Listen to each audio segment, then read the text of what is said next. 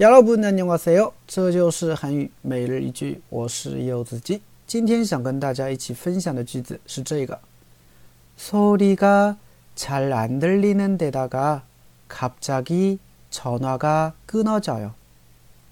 소리가 잘 안 들리는 데다가 갑자기 전화가 끊어져요. 소리가 잘 안 들리는 데다가 갑자기 전화가 끊어져요.